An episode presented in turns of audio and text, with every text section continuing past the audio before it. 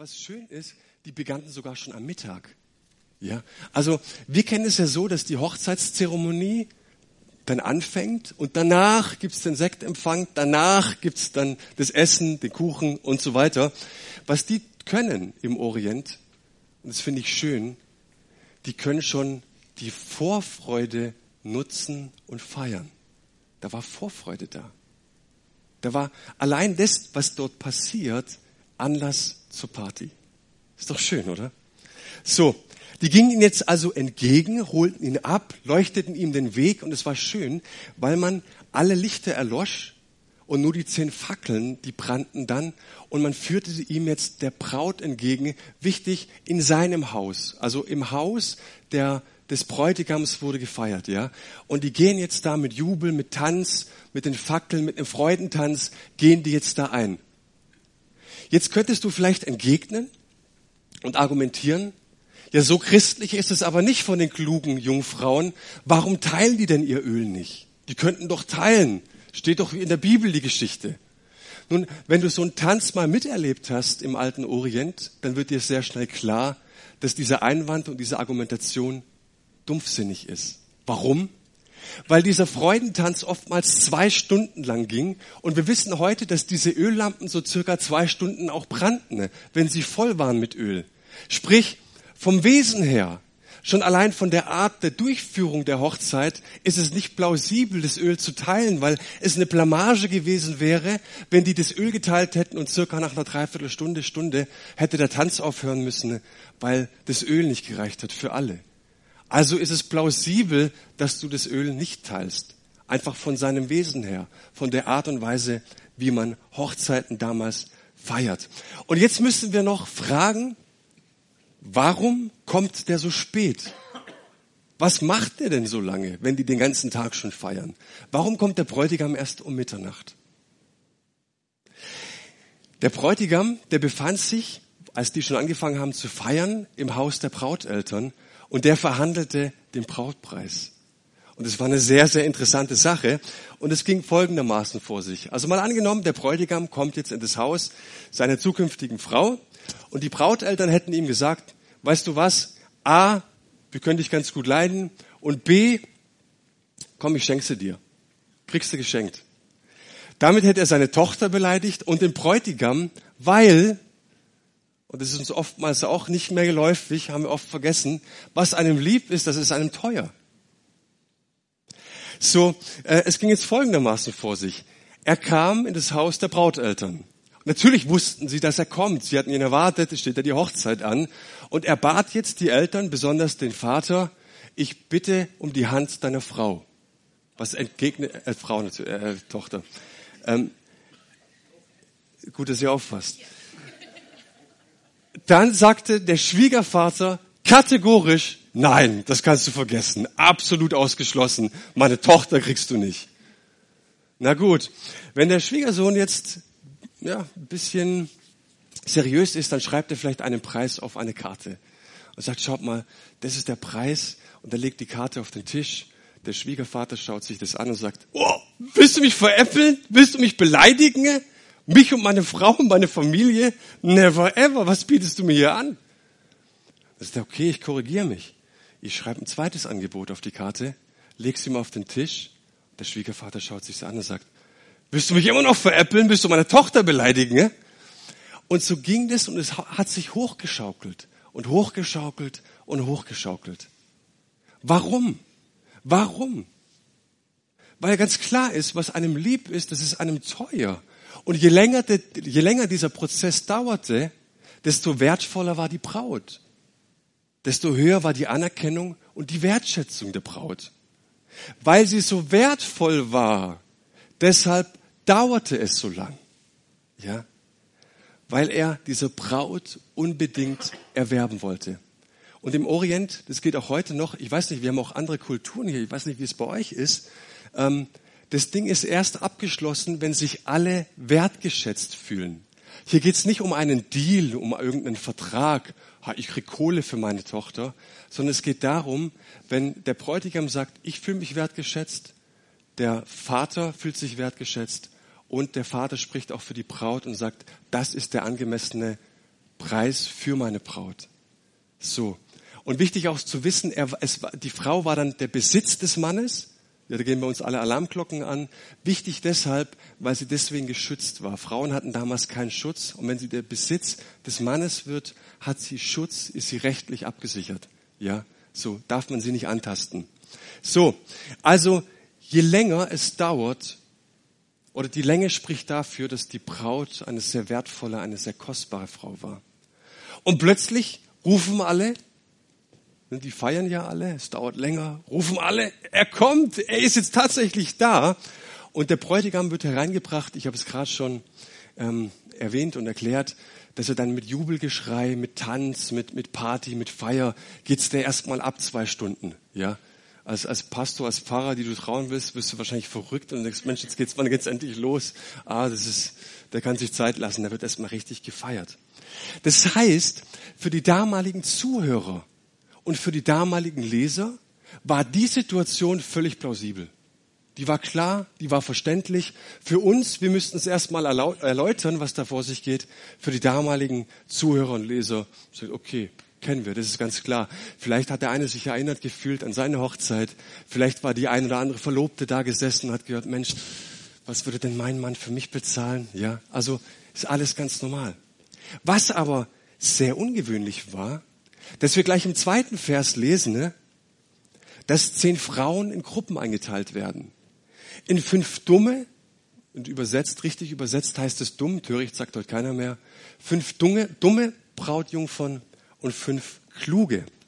Das heißt, Jesus lässt hier von Anfang an keinen Interpretationsspielraum. Ich, ich will hier nicht, dass ihr spekuliert. Ja, und die, die Spannung, die ist auch nicht auf der Erzählebene. Wir haben manchmal Gleichnisse, wie zum Beispiel ähm, vom Weinberg, den Weinbergarbeitern. Da geht es, da steigert sich's und irgendwann mal wird das ganze ad absurdum geführt und du denkst dir, was, auf was will er hinaus? Hier sagt er gleich im zweiten Vers, pass mal auf, Kategorie links, rechts. Da sind die Klugen, da sind die Dummen. Das kennen wir, klare Verhältnisse, vielleicht auch aus unserer Erfahrung von Filmen. Es gibt Filme, die bleiben bis ganz zum Schluss richtig spannend. Ja, da wissen wir bis ganz zum Schluss nicht, wie löst sich das auf. So in den letzten zwei Minuten löst sich's auf und denkst so, boah, meine Güte, also so ein Film, den packe ich nicht nochmal. Und dann gibt's wieder Filme, die siehst du Sonntagabend im ZDF, Rosamunde Pilcher. Da weiß sogar ich nach zwei Minuten, wie es ausgeht. Ja, so, das ist die Kategorie. Also die Spannung, die besteht nicht auf der Erzählebene, sondern es wird für klare Verhältnisse äh, gesorgt. Fünf Damen mit Fackeln, mit Öl und einem Ersatzkanister. Fünf Damen mit Fackeln, zwar auch noch mit Öl in der Lampe, aber ohne Ersatzkanister. Und jetzt kommt's. Klug waren die einen, denn sie hatten an das Notwendige gedacht, sie hatten für das Notwendige gesorgt. Dumm waren die anderen, denn sie hatten das Wesentliche vergessen, das Öl. Klug war, das Notwendige im Blick zu haben. Dumm war, nicht vorbereitet zu sein auf das, auf was man sich doch eigentlich freut, auf das, was man doch eigentlich erwartet hat. Aber es war dumm, auf das, was wir doch eigentlich mit so großer Freude warten und erwarten und hoffen, darauf nicht vorbereitet zu sein. Die Verzögerung des Bräutigams, das löste in der frühen Kirche und der Gemeinde natürlich für Spannung, für Konflikte, weil wir sehen, dass Jesus gestorben ist, die Apostel dann berufen worden sind, in alle Welt rauszugehen nach der Auferstehung. Der Heilige Geist wurde ausgegossen und sie gingen in alle Welt hinaus und bauten die Kirche, die frühe Kirche.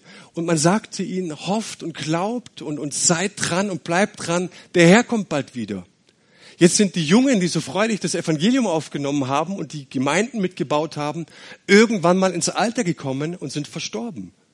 Und natürlich kam dann die Frage auf, was ist los? Wo ist der Herr? Warum dauert es so lange? Warum verzögert es sich? Und ihr könnt euch vorstellen, dass die nicht gestritten haben über den Kaffee und, und wie Gemeinde aussehen sollte und sonst irgendwas, sondern die wesentliche Frage, was ist hier los? Was oder wie können wir unseren Glauben jetzt deuten? Lohnt es sich wirklich, alles auf eine Karte zu setzen, wenn der Herr ausbleibt. Wir sehen in der Erzählung auch hier, es dauert. Und dieses Gleichnis leistet jetzt Folgendes. Nun, die, die, die, die, die Ankunft des Bräutigams, die verzögert sich. Fünf Brautjungfern mit vollen Fackeln, fünf Brautjungfern mit leeren Fackeln. Und jetzt, jetzt passt auf, in diesem Verzug, in dieser Wartezeit schlafen sie alle ein. Interessant ist aber, wenn du den Kontext der Bibel anschaust, dass das Einschlafen und das Schlafen doch eigentlich im Kontext der Bibel negativ ist. Negativ, weil Paulus zum Beispiel immer sagt, wach auf, der du schläfst. Es ist eine böse Zeit. Du Fauler, sei bereit, sei wachsam. Aber hier wird das Einschlafen überhaupt nicht gerügt. Das Einschlafen wird nicht verdammt und zu sagen, Mensch, die sind alle schlecht. Sondern das Einschlafen und das Schlafen hat jetzt eine doppelte Bedeutung das Schlafen. Und wenn wir uns fragen, was bedeutet jetzt der Schlaf genau in diesem Gleichnis? Für die Klugen ist das Schlafen die Gelassenheit derer, die vorbereitet sind. Wenn der Bräutigam nicht gleich kommt, ist kein Problem. Wir können dem gelassen entgegensehen, weil wir doch vorbereitet sind. Und wenn er plötzlich kommt und unerwartet kommt, und natürlich erschrecken wir dann auch aus unserem Schlaf hoch, kein Ding, wir sind ready. Wir warten auf ihn. Für die Dummen bedeutet das Schlafen das Verpassen der Gelegenheit, sich zu korrigieren, einen Fehler zu korrigieren. Und mal ganz ehrlich, hätten die, die fünf dummen Jungfrauen, die hätten doch am Tag der Feier, wenn die Vorfreude und die Vorfeier schon vorher losgeht, und beide wurden, und beide Gruppen waren wahrscheinlich Freundinnen ähm, der, der Braut, die kannten sich, man kannte sich damals, war nicht so wie heute. Und die hätten sich doch begegnet und gesagt, Mensch, was habt denn ihr da dabei? Oh, ihr habt Ölreserve dabei. Wir müssten vielleicht um 17, 18, 19, 20 Uhr irgendwann mal losgehen. Wir sind ja gar nicht vorbereitet. Das heißt, du kannst mir nicht erzählen, dass die nicht gesehen haben, dass Menschen vorbereitet sind. Dass Menschen ready sind. Dass Menschen sagen, wir warten. Wir sind klar mit unserem Gott. Aber sie waren eben nicht vorbereitet. Sie haben verpasst, für das Notwendige zu sorgen. Es war Zeit. Und schiebt es bitte nicht auf den bösen Gott. Es war Zeit, sich zu korrigieren. Es war Zeit, sich ins Leben sprechen zu lassen. Es war Zeit, nochmal was zu verändern. Die Chance war da, Fehler einzusehen und zu korrigieren. Aber wir sehen, ne, dass diese fünf Dummen Brautjungfern eingeschlafen sind. Das heißt, das Ausbleiben des Bräutigams, und das ist auch die Botschaft für uns, bedeutet Gelassenheit und Vorfreude für die Klugen. Für die Dummen ist es dennoch die Möglichkeit der Kurskorrektur. Selbstverständlich identifiziere ich mich immer mit den Klugen. Stimmt's? Aber vielleicht lasse ich dieses Wort mal an mich ran und sag, Gott, vielleicht sprichst du das mir heute auch zu. Vielleicht gehöre ich zu den Dummen. Vielleicht gehöre ich zu denen, die nicht vorbereitet sind. Vielleicht gehöre ich zu denen, zu denen gesagt wird, kein Einlass. Und spring bitte jetzt nicht gleich zu Paulus. Spring bitte jetzt nicht zu den Versen. Spring bitte jetzt nicht gleich zum verlorenen Sohn. Bleib mal hier und hör das mal und lass das auf dich wirken. Vielleicht reicht's für mich nicht. Vielleicht sagt mir der Herr, Stand heute, wenn ich dein Herz sehe, wenn ich deine, deinen Mut sehe, wenn ich deine Aufgeschlossenheit sehe, wenn ich sehe, wie du mir nachfolgst, es wird nicht reichen.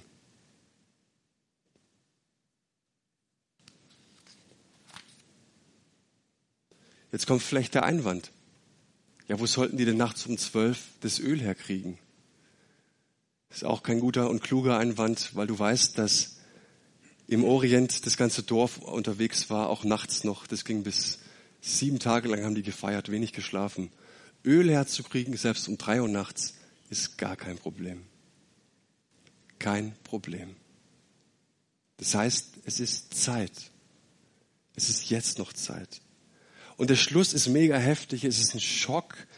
Und, und du siehst es, dass diese fünf Dummen jetzt nicht eingelassen werden. Und es wird heute noch praktiziert im Judentum im Orient. Du kannst beispielsweise dich zu einem Festessen verspäten als Gast, noch während der Vorspeise. Aber gegen Ende der Vorspeise wird vor die Tür, da wird die Tür nicht zugeknallt, sondern es wird ein Vorhang vorgehängt. Und es hat natürlich auch seine Wirkung, weil wenn der Vorhang da ist, kriegst du noch mit, was dahinter gesprochen wird, das gefeiert wird. Aber für dich ist es das Symbol und die Botschaft, es ist zu spät. Du bist nicht dabei, du bist ausgeschlossen. Was würden wir verändern in unserem Leben, wenn wir heute tatsächlich die Botschaft hören würden? Ne? Es reicht nicht für mich. Was müsstest du verändern? Auf wen müsstest du zugehen? Was müsstest du klären in deinem Leben? Und wenn wir jetzt diesen Blick in die Seele Jesu tun, jetzt kommen wir auf diese Anwendungsebene, was sagt es uns jetzt? Was leistet es? Was hat Jesus im Herzen, wenn er an die Vereinigung mit seinen Gläubigen denkt? Also Jesus kommt wieder und es ist dieses Hochzeitsmahl, es ist umgemünzt auf die Gemeinde. Was hat Jesus da im Herzen? Und so schön und hör bitte diese Einladung. Hör bitte nicht dieses, diesen Schmerz und dieses Verdammen, sondern hör zuerst mal diese Einladung. Jesus sagt nicht, das ist ein notwendiges Übel, ich muss halt kommen und, und die, mein, dieses Pack hat zu mir nehmen, was der Vater so beschlossen hat, so sagt, hey, jetzt hole ich meine Erwählten, jetzt hole ich meine Braut nach Hause. Und ich hatte, wie gesagt, im Juli drei Hochzeiten, wir haben jetzt eine Hochzeit und in, in, es kommt noch mal eine ähm, im, im Oktober und ich freue mich darauf und ich stelle fest, bei Hochzeiten ist keiner traurig. Ja, Tränen fließen da auch, aber Tränen der Freude. Menschen sind entspannt, sind gelöst, sind, freuen sich und dieses Bild gebraucht Jesus. Wenn ich wiederkomme, sagt er, dann wird es mit dem Reich Gottes folgendermaßen sein. Und er gebraucht Worte wie Feier, Tanz, unendliche Freude, ausgelassene Freude. Die Braut wird teuer erworben für einen unendlich teuren Preis. Das Himmelreich, sagt er, das kann feiern, aber wie? Glaubt ja nicht, dass wir so verhalten im Himmel sitzen, wie wir heute Morgen hier sitzen. Wir werden feiern. Und hast du dich schon mal so sehr gefreut, habe ich mich wirklich gefragt, wann war das, das letzte Mal, dass ich mich so sehr gefreut habe auf irgendetwas, dass ich mir im Herzen ganz tief gewünscht habe, ich wünsche mir, dass das niemals zu Ende geht. Und ich wusste, ich kenne diesen Gedanken, aber er ist sehr, sehr weit weg. Ich glaube, dass er sich tatsächlich in der Kindheit abgespielt wird. Dass du dich so sehr freust auf etwas, Du sagst, ich will unbedingt, es darf nicht zu Ende gehen. Und soll ich euch was sagen, ihr Lieben? So wird es sein am Ende, wenn Jesus wiederkommt. So wird es sein, wenn du volle Fackeln hast, dass deine Freude kein Ende mehr hat. Dass er im Überfluss uns geben wird und beschenken wird. Dass er die Schürze sich umbinden wird bei dem festlichen Mahl im Himmel und dass er uns dienen wird. Das spricht er hier zu und das müssen wir mithören. Je länger es dauerte, und das hören wir jetzt auch, das ist ja auch in der Seele Jesu, er gibt uns diesen Einblick. Je länger es dauerte, desto kostbarer war die Braut. Und diesen Preis und dieses Bild darfst du sehr gerne auf dich beziehen. Es ist zulässig. Du bist ihm so wertvoll. Und vielleicht ist es Verzögern nicht deswegen, weil die ganze Sache nicht wahr ist, sondern es dauert, weil du ihm so unendlich kostbar und wertvoll bist. Und nicht nur du, im Singular, sondern wir. Wir als seine Braut. Der Bräutigam und die Gemeinde Jesu. Lasst uns dieses Bild wirklich, dieses Freudenbild in uns aufnehmen, in uns wirken. Und dann ne, sollten wir nicht aber sagen, sondern ich sage ganz bewusst und. Und das ist auch in der Seele Jesu. Und als Kinder der Neuzeit in unserer Gesellschaft, in unseren Kirchen sind wir es nicht mehr gewohnt, harte Wahrheiten auszusprechen. Wir sind es nicht mehr gewohnt zu sagen, pass mal auf, am Ende könnte es für dich oder für mich ernst werden. Es könnte nicht reichen. Na klar, sehe ich es im Leben von anderen. und kann locker über ihren Lebensstil, über ihren Lebenswandel sehen und sagen, ja, guck mal, können wir doch vielleicht mal abschätzen. Ne? Da guck mal, wie oft die in den Gottesdienst kommen, da guck mal, wie der Einsatz ist, das Engagement ist, da guck doch einfach mal ins Leben, oh, weiß auch nicht. Austeilen, das kann ich. Aber kann ich das Wort auch auf mich beziehen? Kann ich diese Wahrheit auch auf mich wirken lassen? Dass es vielleicht zu wenig ist. Und das ist nicht das Problem. Mich selbst zu kritisieren, mir selbst mal diese Wahrheit auf mich wirken zu lassen, die gegen mich spricht, ist nicht attraktiv. Ich glaube, es sollten wir nicht so oft tun. Wenn du eine volle Kirche willst, solltest du sowas nicht so oft predigen. Stimmt's? Das Problem liegt dabei, und ich habe das vor ein paar Wochen schon mal gesagt, dass sich eine große Zahl von Menschen, und ich spreche jetzt mal ähm, ein bisschen deutlicher, Christen einfach nicht festlegen wollen. Wir wollen keinen Bund schließen. Wir wollen die Beziehung, wir wollen die Liebe, wir wollen die Güte, wir wollen uns alles rausziehen, was Gott an seinen Verheißungen für uns hat. Aber ganz ehrlich, wir wollen uns nicht verpflichten. Wir wollen keinen Bund schließen. Und für Jesus ist es aber so wichtig, dass wir einen Bund schließen. Und wo liegt der Bund? Nicht im Gebetsspaziergang am Sonntagmorgen, wenn hier Gottesdienst ist. Dieser Bund, den hat Jesus auf seine Gemeinde bezogen. Und wenn du diesen Bund nicht schließt, dann wirst du auch nicht erleben, dass du ein volles Herz und volle Fackeln hast. Ich würde an der Stelle sehr gerne mit euch diskutieren. Sehr, sehr gerne. Aber unser Problem ist, dass sich Menschen nicht festmachen wollen. Unser Problem ist, dass Menschen nicht voll sind, voll Erwartung, weil sie gleichgültig sind. Das Problem ist, dass Menschen sich dieses Wort nicht zusprechen lassen wollen. Wir können es nicht so richtig leiden, wenn wir auf Notwendiges angesprochen werden. Ich kann es zumindest nicht leiden.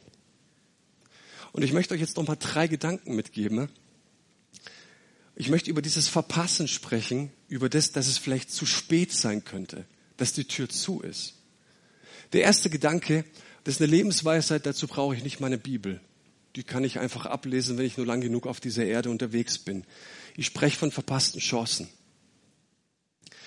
Scheinbar kommt es häufig vor, dass Menschen irgendwann in ihrem Leben oder vielleicht sogar öfter plötzlich denken, Mist, hätte ich doch damals, eben gerade vorhin, gestern dies und das gemacht oder hätte ich es doch gelassen.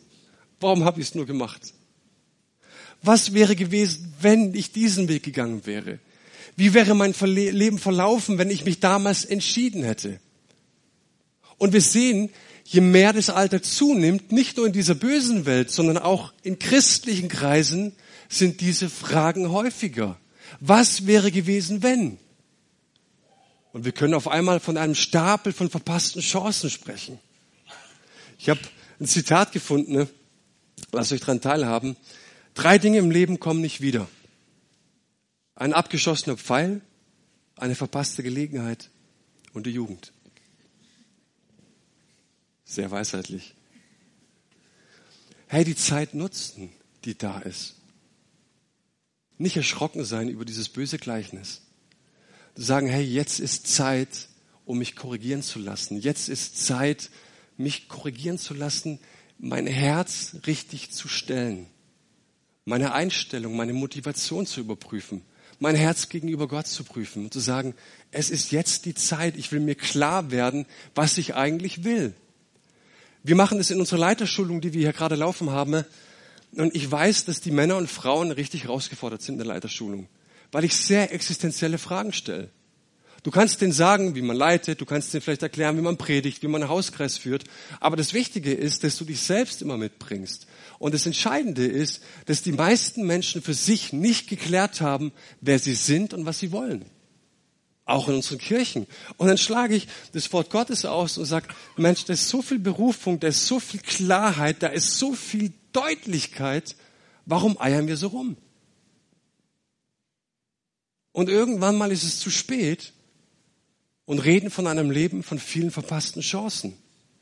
Das heißt, nutzt die Zeit. Wer könnte heute Morgen, wer ist heute Morgen hier und sagt, ich weiß genau, was Gott mit meinem Leben vorhat und will. Und ich lebe es auch. Warum weißt du das nicht? Wir predigen, wir, wir, wir machen Hauskreise, wir, wir machen Leiterschulungen, den besten Stoff, den du kriegen kannst. Ich verspreche es dir. Aber warum wissen Menschen immer noch nicht, was Gott mit ihrem Leben vorhat? Warum füllst du dein Öl nicht voll? Getrau dich doch mal loszulassen, Neues zu wagen, Dinge loszulassen, die mich hindern. Nicht immer diese Ausreden vorschieben. Ah, ich kann nicht, weil. In meinem alten Fitnessstudio in Leonberg war eine Riesentafel, fand ich genial. Hör auf mit den Ausreden. Heute kann ich nicht, weil es zu heiß, Fußball läuft, was weiß ich, was die Frau meckert und so weiter. Und eine Riesenliste, die könntest du eins zu eins in die Kirche hier vorne schmettern. Wird genauso passen. So viele Einwände.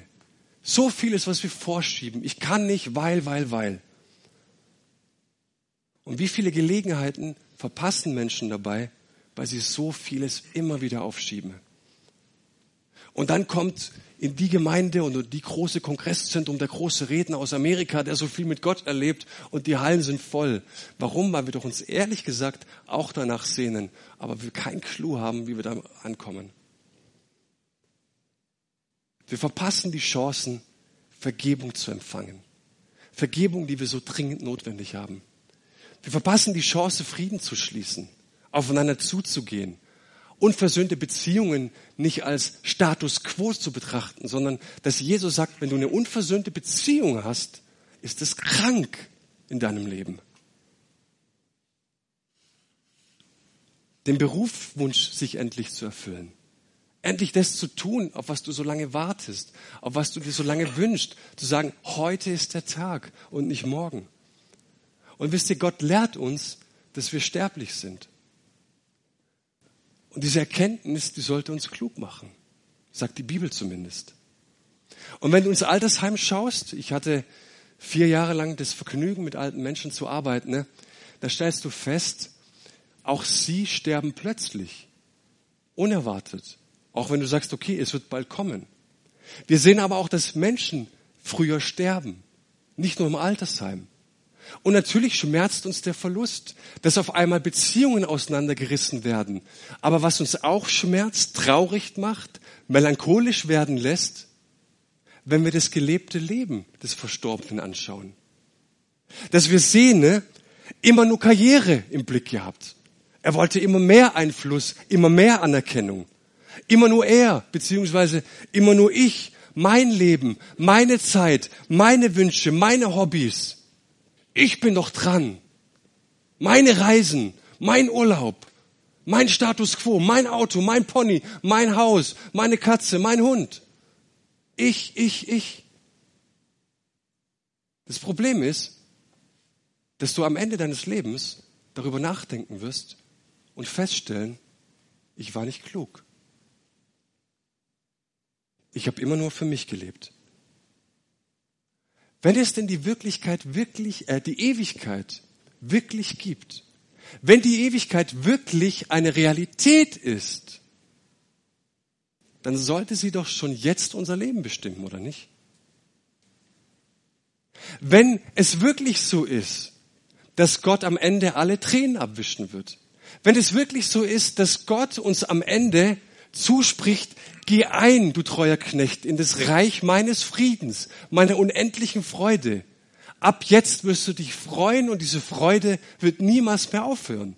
Dann sollte das doch jetzt unser Leben bestimmen. Und ich möchte euch das verdeutlichen mit einem Beispiel. Ihr seht dieses Seil. Und dieses Seil ist wirklich so. Das geht hier zum Fenster raus geht den Schlossberg hoch, aus Baden-Württemberg raus und umkreist mehrere Male die Erde. Also ihr müsst euch vorstellen. Und dieses Seil ist unser Leben. Unser Leben, wie Gott es sieht. Und weißt du, was Gott über dieses Erdenleben denkt? über dieses Leben jetzt und hier? Seht ihr dieses roten Zipfel? Das ist unser Leben hier.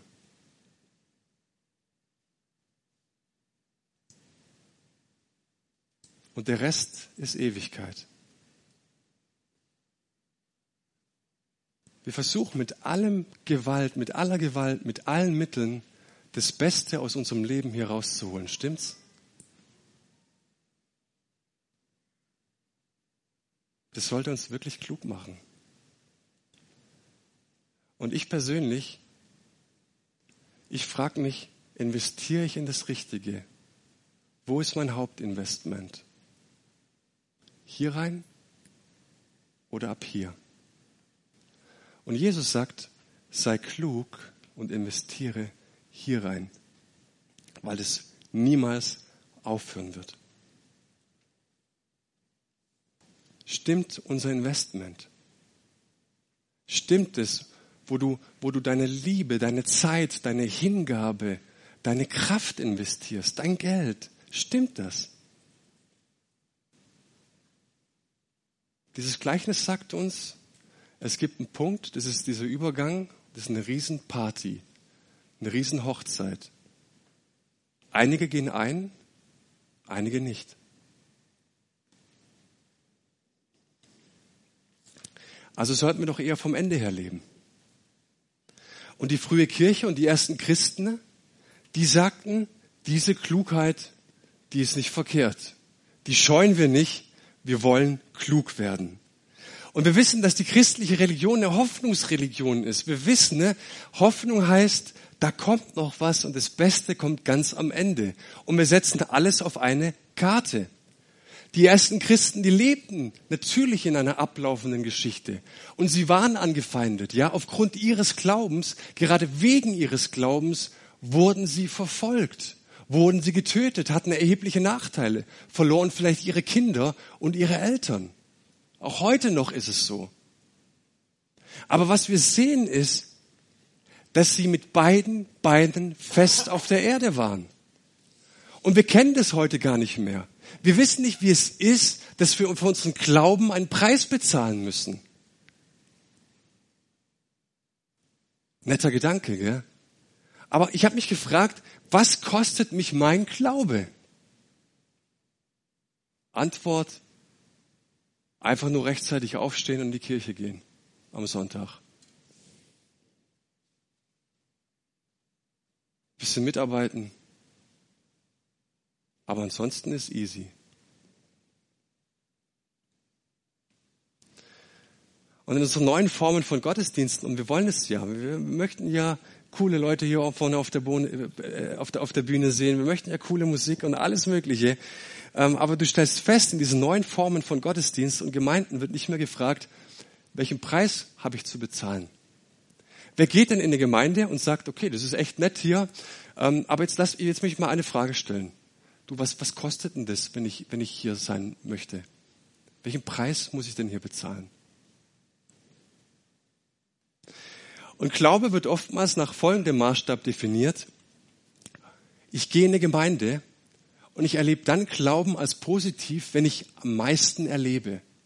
Wenn meine Kinder gut versorgt sind, wenn die Gefühle stark sind, wenn die Bestätigung da ist, Finde ich schnell einen Partner? Wird hier für mich gebetet? Bekomme ich schnell wieder Arbeit? Bin ich glücklich? Nimmt Jesus mir alle meine Probleme weg? So wird oftmals Glauben definiert. Und du siehst aber, dass die ersten Christen ne, mitten in ihren Problemen standen, mit beiden Füßen auf dem Boden und gesagt haben, wir werden verfolgt, wir werden getötet, aber wir rennen nicht weg. Wir wissen, der Glaube kostet uns alles. Und deshalb waren sie vorbereitet. Sie lebten von einer Wirklichkeit her. Und es geht auch nicht darum, das wird ja oft den Charismatern, Charismatikern und Pfingsten vorgeworfen. Ha, das sind die Fundis, ja, die Fundamentalisten, ja, die sind so krass. Aber kann es vielleicht sein, dass irgendjemand mal auf die Idee kam, über die Ewigkeit zu sprechen? Dann sieht es anders aus. Wenn du nur dieses Leben hättest, dann schimpf mich Fundamentalist, weil dann macht es alles keinen Sinn. Wenn es aber die Ewigkeit gibt, dann macht es sehr wohl Sinn.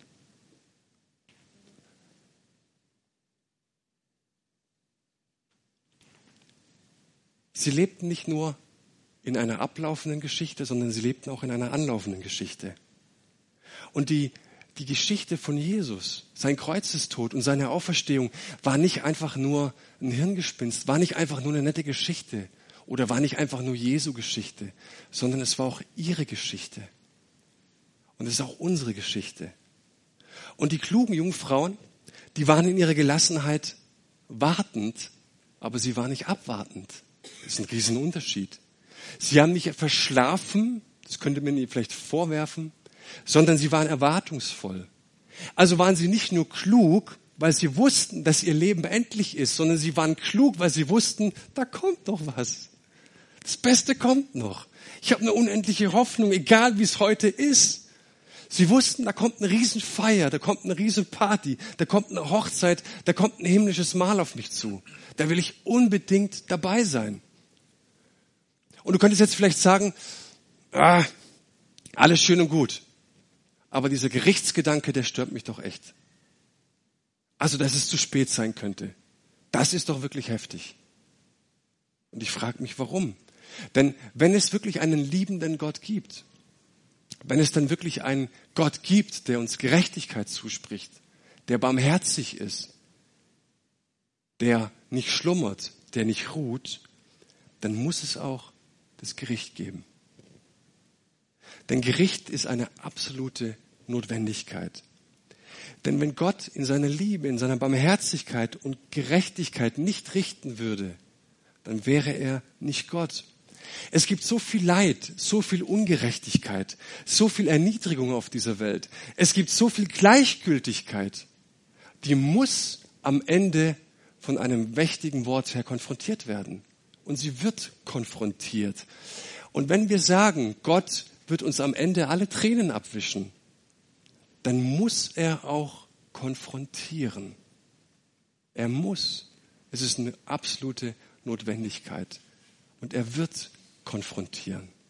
Er wird die verpassten Gelegenheiten, die verpassten Chancen und die Gleichgültigkeit konfrontieren. Und vor 2000 Jahren, da tröstete man sich mit diesem Gleichnis. Man sagte, hey, ich feuer dich an, gib Gas, auf geht's weiter. Mensch, wollen wir zu den Dummen gehören? Natürlich nicht. Wollen wir zu den Dummen gehören? Müssten wir vielleicht etwas verändern in unserem Leben, um nicht zu den Dummen zu gehören?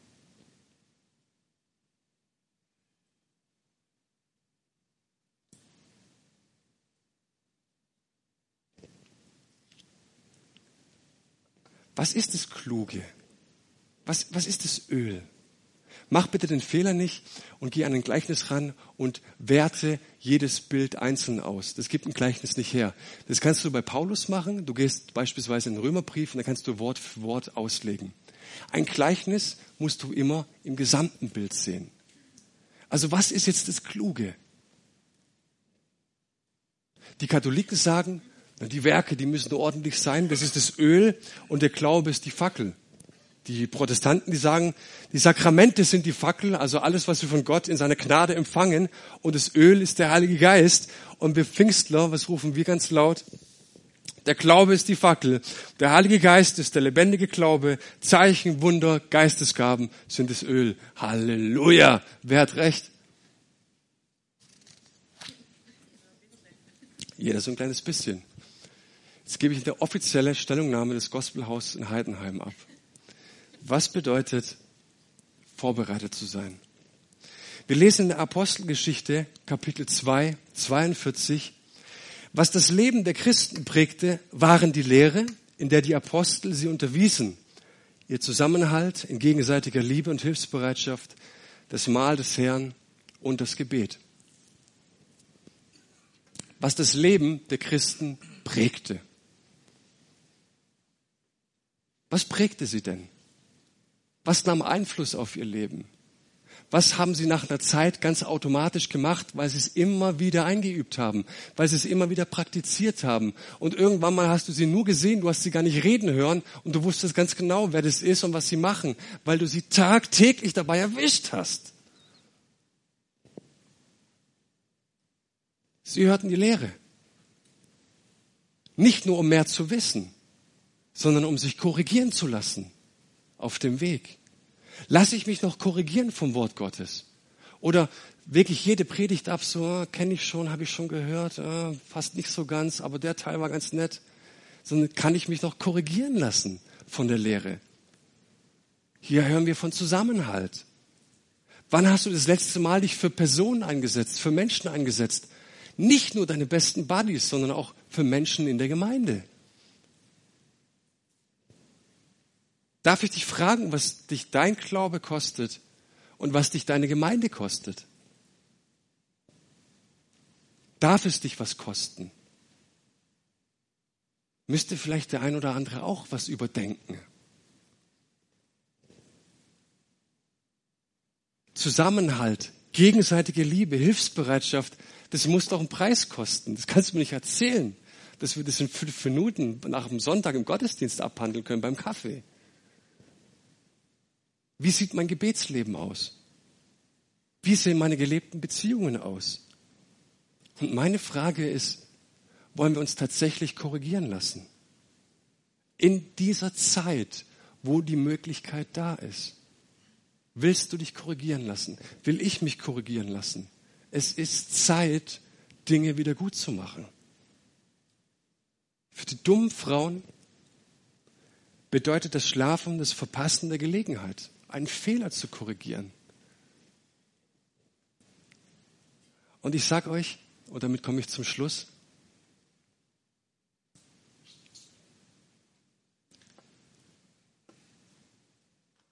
Ich wünsche mir von ganzem Herzen, ne,